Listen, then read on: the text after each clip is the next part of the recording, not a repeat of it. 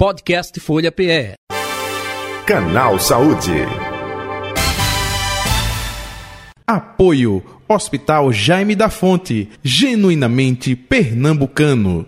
Tema: Como controlar a azia. Queixa comum de uma má digestão, a azia é uma sensação desconfortável na parte superior do estômago, geralmente provocada pelo excesso de gordura nas refeições. Mas é só isso? Não. Pode ser algo é, mais complicado? Bem, nós estamos com a doutora Carolina Reis, clínica geral e hepatologista do Hospital Jaime da Fonte, nossa convidada de hoje do Canal Saúde. Doutora Carolina, muito boa tarde, prazer tê-la aqui no Canal Saúde da Rádio Boa tarde, Joia. Tudo bem com a senhora, doutora? Tudo bom? Tudo certinho, graças a Deus. Graças a Deus. Vamos falar justamente sobre essa questão da azia. É normal, é uma consequência de uma má digestão, não necessariamente é só isso. O que a gente pode passar para o nosso ouvinte da 96,7, da 102,1 e também do youtube.com barra Folha de Pernambuco com relação a isso, hein? É isso mesmo, Jota. É, a azia, ela não é somente isso, assim. É, primeiramente, eu queria dizer assim, a azia, ela não é uma doença.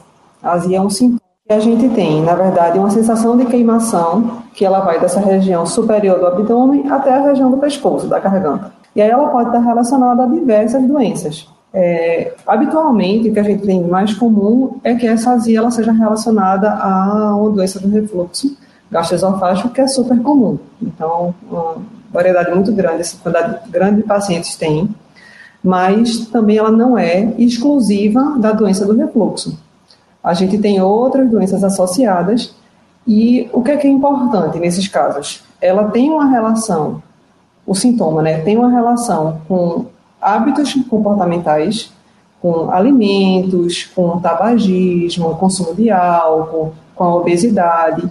Às vezes ela está relacionada com algumas condições temporárias, como a gestação, por exemplo.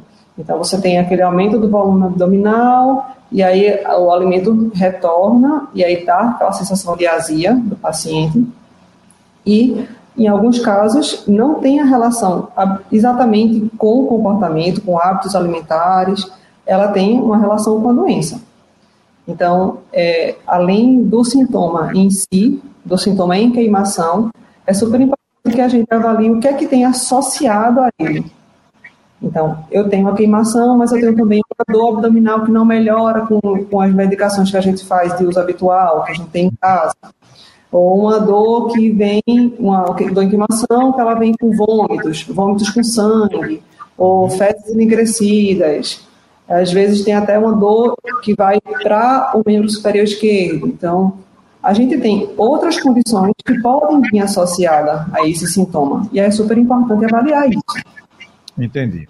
Então, como a senhora disse, não é uma doença, mas uma consequência. Agora, é, mais nesse aspecto, é, com curto prazo, quando existe longo prazo, permanentemente, sentindo qualquer coisinha que eu como, me sinto mal, olha, fica dando aquela azia, pode ser algo mais grave, como a senhora disse, até com relação a doença do refluxo, é isso, né? Isso. Aí, assim, quando tem uma persistência do sintoma, é super importante que seja avaliado por um especialista. É, não adianta ficar se automedicando, é até arriscado, porque às vezes a gente está mascarando um sintoma aí que pode ser alguma coisa mais grave, e aí é super importante a gente avaliar. Se precisa ser a avaliação ambulatorial, então assim, a gente marca um, um, um médico de confiança avaliado. Se vier associado aquela azia com um sintoma de alarme, que a gente chama, então, como eu falei, um vômito com sangue, é, uma dor que vai para o braço esquerdo, uma dor abdominal não melhora de jeito nenhum, essa procura do médico tem que ser feita de forma urgente. Então, deve ser procurado um serviço de urgência de pronto atendimento para que seja uma avaliação prontamente, assim, muito mais rápida do que você aguardar um, uma consulta ambulatorial. Entendi. Ô, ô doutora Carolina, é, é, com relação a sintomas também, muita gente fala, é, eita, estou com a barriga crescida aqui, olha, estou é, é, sentindo como se estivesse com gases, isso pode ser consequência também dessa azia ou tem que estar correlacionada essa azia com Geralmente, esse... sim. É, os sintomas, o refluxo, ele dá essa sensação de empachamento, que você comeu, parece que comeu muito mais do que veio ali na, no prato, aumento de gases abdominais, E é como se fosse um conjunto para a gente poder diagnosticar a doença do refluxo. Outro detalhe também que eu gostaria de eh, perguntar à senhora: é, existe algum exame específico que eh, constate se é correlacionado com a doença do refluxo ou não? É, a gente faz alguns exames complementares para auxiliar no diagnóstico, né? Então, a endoscopia, inicialmente, ela já é pedida para a gente avaliar se tem inflamação no esôfago, no estômago, e outros exames podem ser associados. Às vezes a gente faz uma metria, uma manometria, para poder avaliar exatamente como é que está essa acidez que vem do, do, do estômago para o esôfago. Entendi. Para ter uma avaliação mais, mais fidedigna. Tem algo a ver com o fator é, também hereditário ou não? Hereditário não, é mais comportamental. Mais comportamental. É, é, nesse aspecto eu digo quando é, vai, né, passa para a doença do refluxo, né? Isso, isso. Uhum. O, o, doutora, é, então, é, quais são os hábitos saudáveis né, que a pessoa deve ter é, diariamente para evitar, consequentemente, essa azia e, claro, até mesmo descambando aí para uma doença uh, do refluxo, né? É, eu falei na abertura, na literatura, falando que a questão da ingesta de gordura pode ocasionar isso, né? Isso, então, evitar é. gorduras é. aí? Evitar gorduras, alimentos ricos em frituras, é, o consumo exagerado de café, é, o álcool. E assim, fora o alimento, a questão do tabagismo está muito associada também. É, o paciente que tem uma obesidade, ele tem que procurar perder peso para auxiliar nesses sintomas, sabe? Então, a gente criar esses hábitos mais saudáveis, a gente vai fazer com que você tenha uma qualidade de vida melhor. Então, o paciente que ele não vai ter sintoma de dor, de desconforto, porque ele consegue, com a alimentação, sem necessidade de remédio, muitas vezes, aliviar o, o, o dia a dia dele, ter um, um, um, dia a dia sem, sem desconforto. É, aproveitando a alimentação também e até esse acompanhamento é, alimentar faz parte é, do tratamento. Tem alguma medicação específica para azia? Eu digo isso porque popularmente muita gente compra aqueles efervescentes para melhorar ou para resolver. Né? Eu gostaria que a senhora falasse um pouco sobre isso também. É, existe o risco da automedicação, né? Então, assim, qualquer medicação ela tem que ser prescrita por um médico. Às vezes você faz uma automedicação, você mascara um sintoma que pode ser algo mais grave. Então, é interessante que, antes de começar a tomar qualquer remédio, ah, seja prescrito por um médico. Então, haja uma avaliação daquele paciente pelo médico e que a medicação seja feita de acordo com essa avaliação antes dessa avaliação médica, esses hábitos alimentares, essas mudanças comportamentais, elas já podem ser iniciadas. Então, você já pode chegar no médico dizendo, ó, oh, eu já fiz isso, fiz aquilo, é, já mudei minha alimentação, já parei de fumar, é, reduzi meu consumo do álcool, é, consegui diminuir a quantidade de ingesta de café diária, e mesmo assim eu continuo com sintoma. Então, é importante que haja isso, haja essa avaliação médica é, especializada. Certo. É, outro detalhe também, doutora, tem é, uma determinada faixa etária é, da vida da pessoa que essa azia pode se tornar mais frequente ou não? Não, não tem uma relação exata assim com, com a idade, não. Entendi. É, mesmo jovens, adolescentes, pode ter. É, mesmo jovem, adolescente já pode ter. Inclusive, assim, hoje em dia a gente tem esses hábitos muito inadequados, né? Uma alimentação muito desregulada, é uma alimentação muito rica em fritura, muito rica em gordura, e assim, cada vez mais cedo o paciente está apresentando esse sintoma. Me tire uma dúvida, é, isso é mito ou é verdade? Refrigerante causa azia? Causa azia. Pimenta também causa azia? Esses alimentos, assim, pimenta, alimentos cítricos, muitas vezes tem paciente que vão referir uma piora muito grande do sintoma. Então, normalmente a gente tem que observar quais são os alimentos que vão propiciar. Tomate, alimentos cítricos, pimenta, todos eles podem estar relacionados também. Certo. Agora, eu vou perguntar aqui, enfim, porque farinha de mandioca também causa. farinha de mandioca, tem alguns pacientes que eles pioram a questão do empachamento. Ah, Você então tem é uma, isso. uma boa digestão, e aí termina por consequência tendo a piora desse, desse sintoma da azia também. Uhum.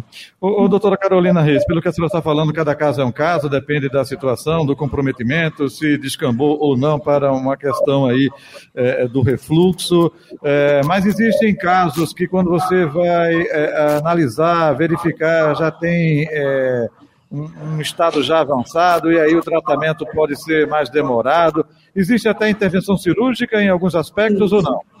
É, existe. Existem alguns casos, são poucos, mas que a gente precisa da, da intervenção cirúrgica. Então, paciente que assim, não melhora com a medicação que foi feita, permanece com sintoma, ou até aquele paciente que ele não consegue fazer a medicação prescrita por intolerância, por alguma contraindicação, a gente teria que passar para esse outro estágio.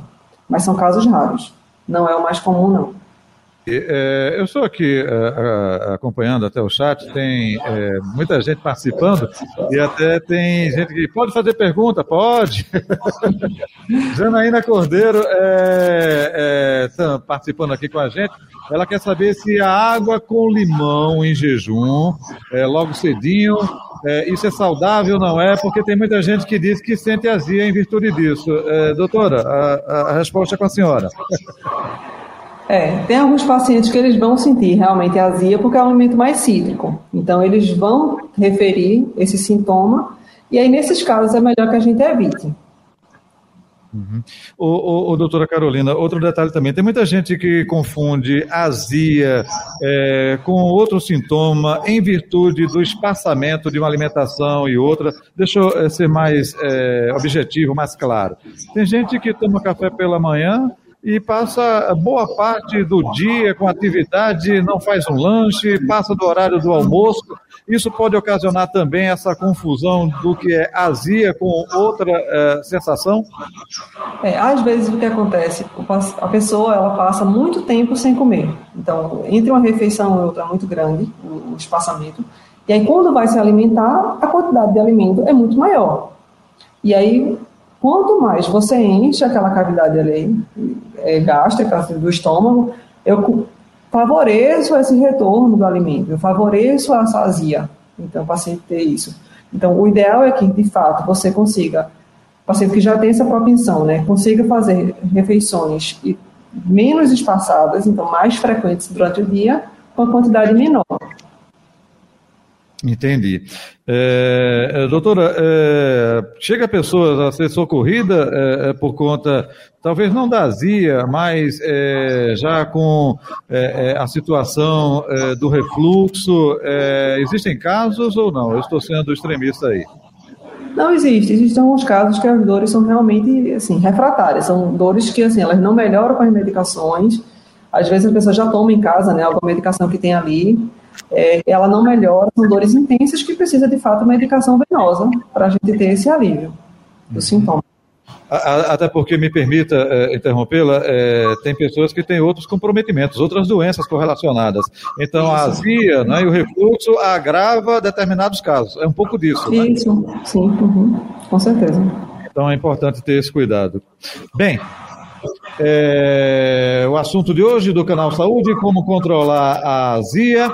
Lembrando que você pode se inscrever no nosso canal Folha de Pernambuco no YouTube.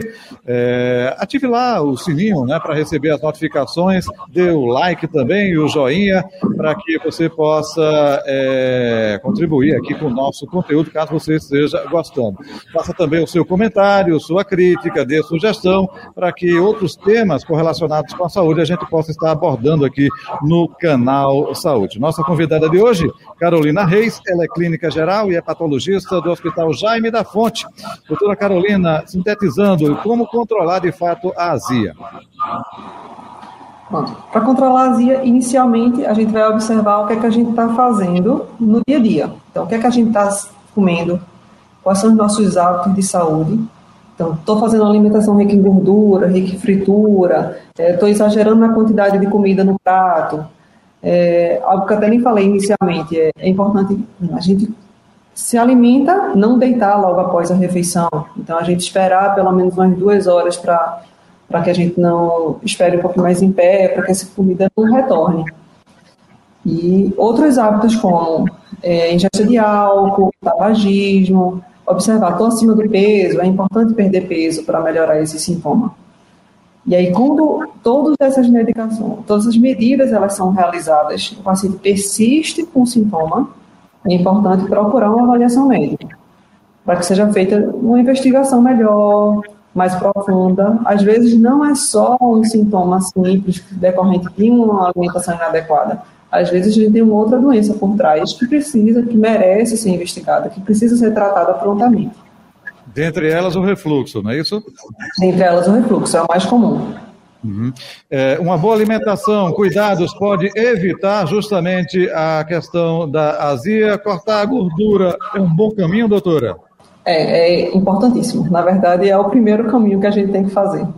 Perfeito. Doutora Carolina Reis, onde encontrá-la nas redes sociais ou telefone da clínica? Fique à vontade. É, eu, meu consultório fica na Uniepato, aqui no Jaime da Fonte, e aí nós estamos aqui na equipe e pode nos procurar para a gente fazer uma avaliação melhor, no seu caso. Ok, então Hospital Jaime da Fonte. Doutora Carolina Reis, muito obrigado pela sua participação. Um abraço. Obrigada também. Boa tarde, pessoal. Valeu. Está aí a participação da doutora Carolina Reis, participando do nosso Canal Saúde de hoje, que fica por aqui. Podcast Folha PE. Canal Saúde. Apoio Hospital Jaime da Fonte, genuinamente pernambucano.